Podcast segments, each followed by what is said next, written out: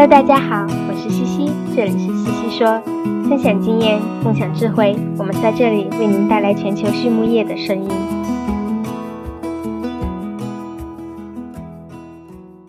今天我们西西说的嘉宾是四川农业大学动物营养所的教授张克英张老师。张老师可以说是在家禽营养研究领域相当的资深了，我觉得我们有很多方向可以聊啊。今天呢，我们先来聊聊酶制剂在家禽营养中的新思考吧。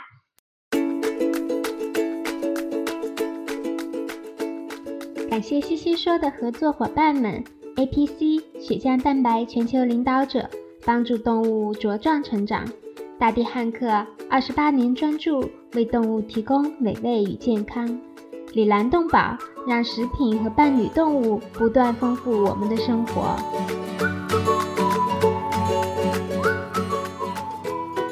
李兰动宝一家全球动物保健公司，通过提供创新型产品、专业知识和卓越服务，以预防和治疗食品和伴侣动物的疾病。为养殖户、宠物主、兽医、利益相关者和整个社会创造价值，凭借在动物健康近七十年的实践和传承，以及让食品和伴侣动物不断丰富我们生活的企业愿景，Alanco 致力于帮助客户改善动物健康，同时也对所在社区和全球社会产生深远的影响。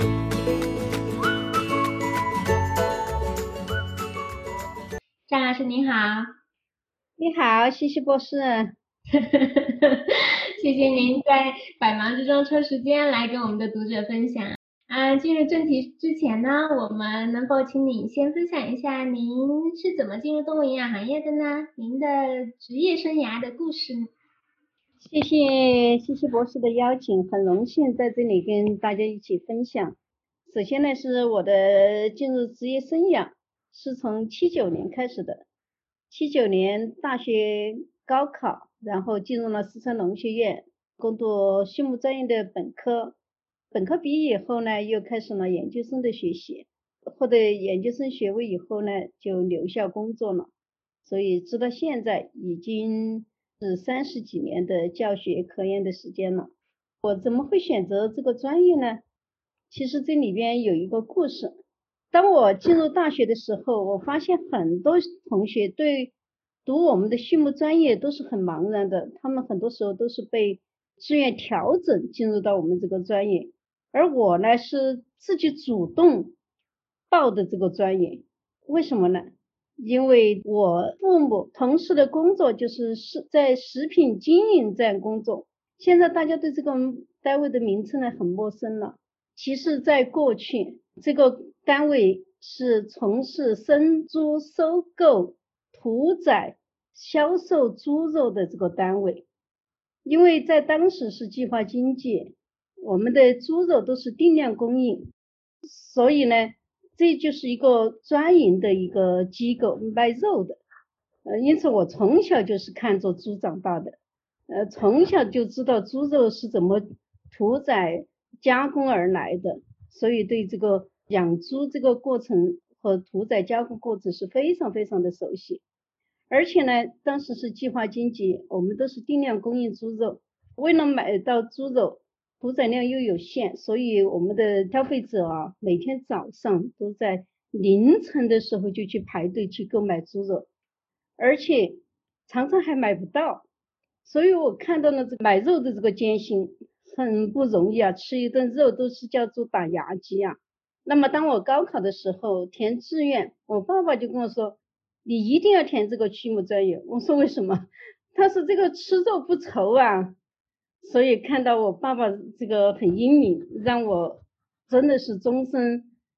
不会因为这个吃肉而感到呃困惑和感到艰难了。很有意思的故事。那您怎么进入家庭的呢？其实我不完全是做家禽营养。我进入到动物营养研究所以后呢，我从事了猪的营养研究，也做了这个家禽营养研究。在猪的营养嗯研究方面，我也做了很多很多的这个工作。那么在零五年的时候，我们营养所呢要对教师进行构建相应的这个研究团队，所以呢就让我呢就负责这个组建家禽营养这个团队。那么因此后续的研究呢，就更多的在家庭上面来进行了。那你有没有算过你在家庭上做过多少个实验了呀？这么多年？没有没有没有统计，没有统计。因为从研究生来讲，每一个研究生一般是做一到呃四个实验，所以那么已经培养了差不多一百个家庭方向的这个研究生，嗯，也可也就是说可以统计一下大概是多少呢？嗯嗯，好，今天我们聊酶制剂，其实酶制剂在动物营养领域已经不是一个新的概念了啊。嗯，它在家禽营养中的应用是一个什么样的历史？您能给我们简单的讲一讲吗？酶制剂呢，在我们现在来说，真的不是一个很新的一个概念。我们所说的酶制剂主要是两大类，一个是呃呃作为这个动物自身能够分泌的这个酶，叫呃这个自身的消化酶类；一类呢是来自于非消化酶类。就是我们动物自身不能够分泌，来自于我们微生物能够分泌的这个酶，通过工业酶制剂工业厂家生产以后呢，那么在饲料当中外源添加的，那么主要是这两道的酶制剂。酶制剂在生产上的应用呢，最早是从消化酶类开始，但是一直呢就没有太大的一个突破，一直到九十年代，人们发现了这个非消化酶类，那么能够。改善家禽的这个消化饲料的消化利用，提高饲料的消化率，其机理呢和这个降低肠道食糜的这个粘度有关系。那么这样一个理论的这个出现呢，就促使了我们酶制剂呢在饲料工业当中的大规模的广泛的使用。这是一个简单这样一个过程。嗯，那嗯酶制剂里面有很多种类啊，您可以给我们简单讲讲有哪些吗？比如说。植酸酶可能是里面最为成功，就是应用最为广泛的。那其他的酶类呢？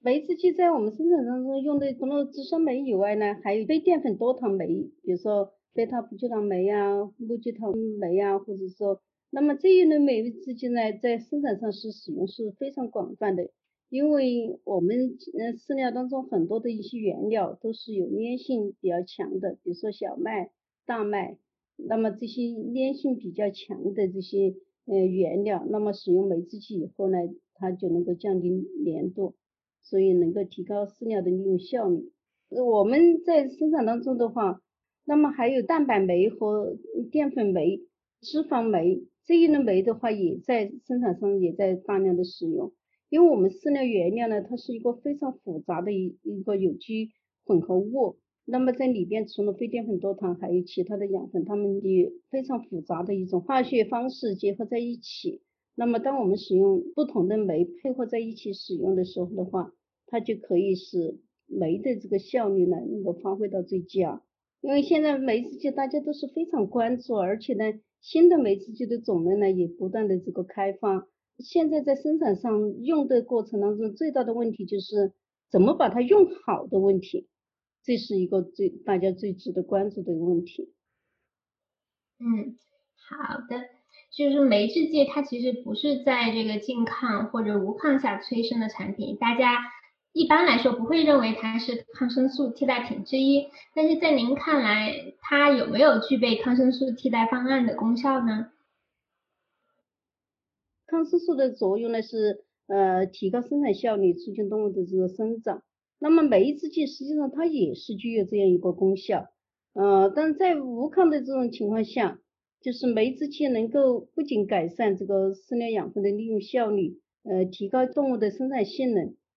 同时呢，它能够降低一些有害物质或者说抗营养因子对动物机体的这个影响，因此在这种情况下，它可以减少动物患病的这种可能性，减少用药的这个几率。那么因此的话，它可以达到这种促生长的一种效果。好，那在生产上啊，我们的饲料厂或者养殖企业在评估酶制剂产品的时候，您觉得应该注意哪些方面？应该怎么样去评估呢？酶制剂的这个评估的效果的话，我认为呢有以下几个方面要注意。第一个的话就是说，你选择的酶制剂的种类一定要和你的饲料。类型相吻合，因为酶它和底物之间有这个特异性，这是第一的。如果你选择的这个酶饲料当中没有相应的这个底物，它当然不能够发挥出它的这个应用效果。所以饲料的特异性是必须考虑的。第二个呢，就是这个酶的呃来源和它的这个酶学特性。因为我们都讲酶它是有一个最适温度、最适 pH 值。那么我们讲这个在生产当中使用的时候，因此我们就得考虑到我们的饲料是用的这个粉料还是用的颗粒料。那么在这种情况下，我们的酶是不是耐高温的，是不是合适？或者说我们的这个饲料当中是不是使用了酸化剂，会不会有可能性影响我们酶制剂的这个效果？那么这些都是我们是得呃思考的一个问题。第三一个方面呢，就是酶制剂的这个组合，因为我们饲料是一个非常复杂的，酶与底物的反应是很独特的，它是有一对一的这种关系。但是我们饲料是一个复杂的一个化合物，因此我们可能不一定是使用一个单一的这个酶，我们可能是用多种酶配伍起来使用，效果应该是更好。但是问题是这个配伍怎么来配？就是酶与酶之间的这个协协同效应该怎么去研究？应该跟底物这个量的关系，我们是需要思考的。所以这是我们在研究的时候应该要注意的问题。再一个呢，就是我们酶和底物的这个量的问题。因为我们酶和底物的这种反应的话，它有一个反应曲线。那么到了机体当中，如果我们的酶添加的量不够，不足以发挥它这个效应；但我们的酶加的量太高的话，那也是一个浪费，也是不需要的。所以呢，这是我们在酶使用当中特别要考虑的。但是在评估这个指标上面，怎么来考虑呢？一个呢，就是不同动物它的生长阶段是不一样，所以我们。评价酶的时候，我们的实验期的长短，我们需需要考虑。比方说，肉鸡呢，它生长周期比较短，而蛋鸡呢，生长周期是比较长。那么蛋鸡呢，在我们产蛋的过程当中，如果说它采食养分不足的情况下，它可能会动用体内的这个养分来满足产蛋这个需求。那么只有到一定的时间以后呢，呃，这个机体。体内的养分耗竭到一定程度以后呢，它的产蛋才会下降。那么在这样一种情况下，我们评价酶制剂的效果时间呢就不能够太短。如果太短的话，可能不一定能够看到这这个效应。所以时间呢可能需要适当的延长。当然，在生产上你可以使用一个产能周期，也不一定是全期，但时间呢，我们认为呢至少应该在八周到十二周以上。那么这样就能够看。得到这个酶制剂的一个全面的一个效益。同时，我们的考察指标呢，除了生产性能以外呢，我们也可以看看其他的一些指标，比如说群体的一个均匀度呀，或者说呃肉鸡、蛋鸡自身的一个状况呀，或者说垫料的一个质量啊，特别是对肉鸡垫料饲养的这种情况下，那垫料的质量也是后续会影响我们生产性能和健康的一个很大的一个方面。所以呢，我们的评价指标呢，应该关注是多方面的，有的是可以量化，有的呢不一定能够完全量化。再有一个呢，就是我们评价酶制剂的效果的时候，很多时候生产商说我们酶制剂的效果不好，不好的原因，其实我们认为跟饲料的营养水平有很大的关系。因为我们都知道酶制剂的效果，它能够改善养分的利用效率。但是如果说你这个饲料的营养水平已经满足动物的生产性能，那么它哪怕能够提高养分的利用效率，提高的程度不足以让动物的生产性能的表现出显著的这种差异出来。那么这种情况下，你你可能得出的结论就是没有效果。其实它有效果，只是说这个程度没有那么明显。而我们通常认为呢，就是当你的营养水平、饲料的营养水平比较差的这种情况下，那么你加了酶制剂，它的效益呢反映出来呢，就是营养水平呢能够满足动物的这种需求，这种情况下它效果就可能达到显著的这种水平。所以我们评价这个酶制剂的效果的时候，这个饲料的配置是一个非常重要的。我们一般来说不不提倡这个锦上添花。我们是要雪中送炭，就是说要在营养水平我们适当降低的这种情况下，才能够很好的发挥酶制剂的这种效益。当然，这个降低的程度就是我们需要研究的了。这一块儿的话，我们在以前呢做过大量的这种研究，就是不同的酶制剂，它的降低的程度是不同的。那么根据饲料的类型来配置。所以生产上这个酶制剂的这个用量就是一个非常值得关注的一个话题。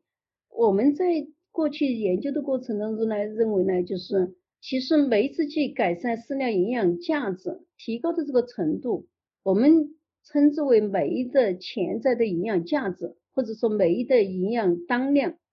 那么这样一个数字我们怎么去用？其实可以把它和原料之间建立起一个定量的一个关系。然后呢，把它纳入到配方计算当中去。然后，当我们选择不同的原料，我们就可以把它当做一个营养价值来进行计算，就可以计算出我们相应的酶的应该的这个添加量。那么这样出来这个效果的话，就能够达到一个理想的一个比较实益的一个量的这种关系，动物的生产性能呢也会表现的比较佳。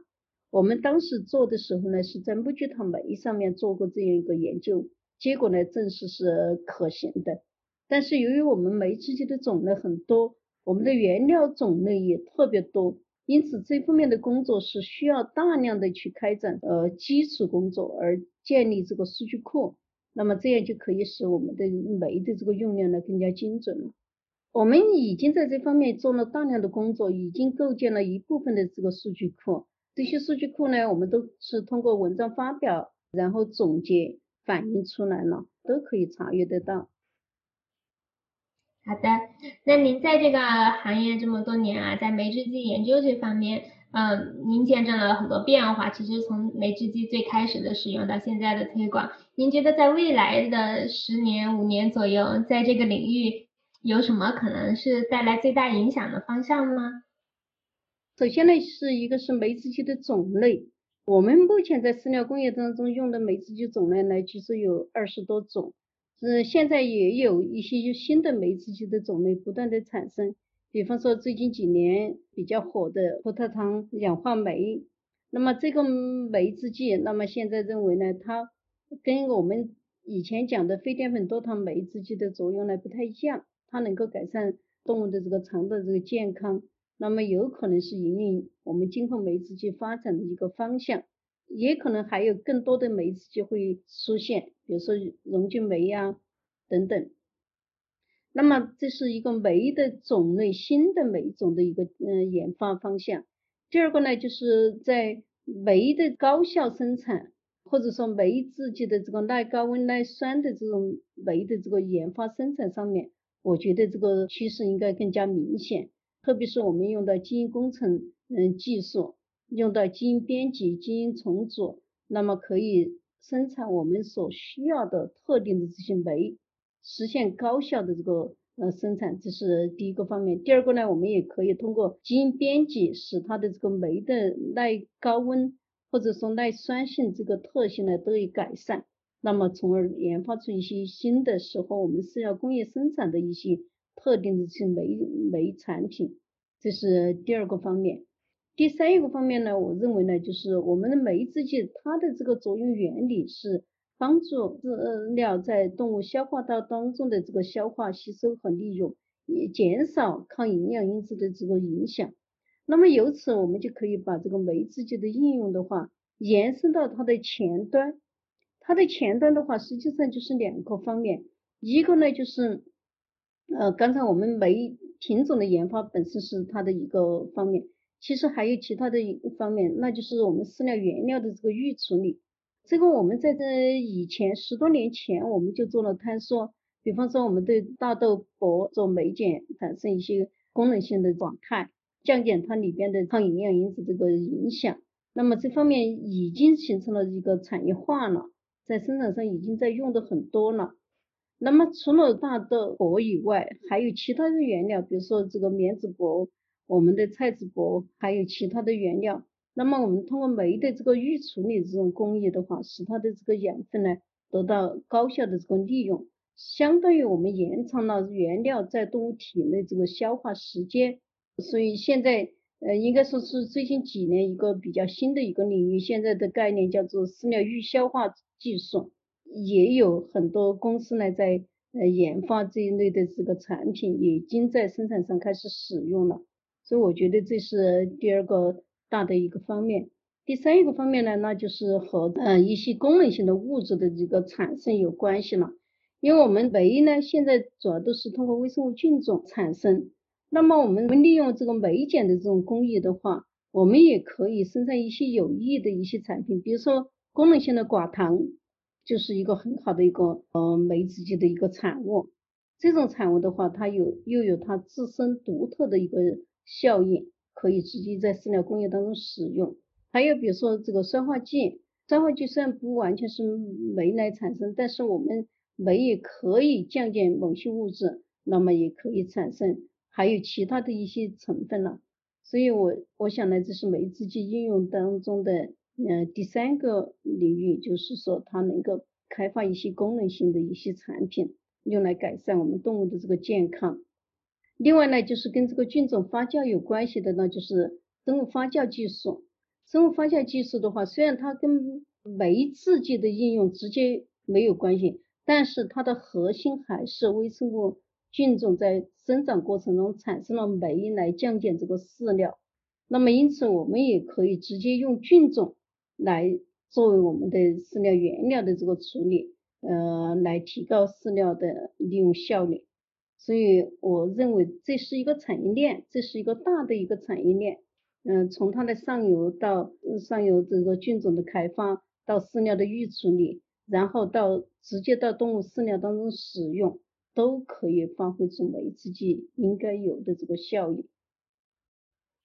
讲的非常好，嗯，行，我们今天聊了很多，那关于酶制剂在家禽呃营养中的应用，您还有什么补充的吗？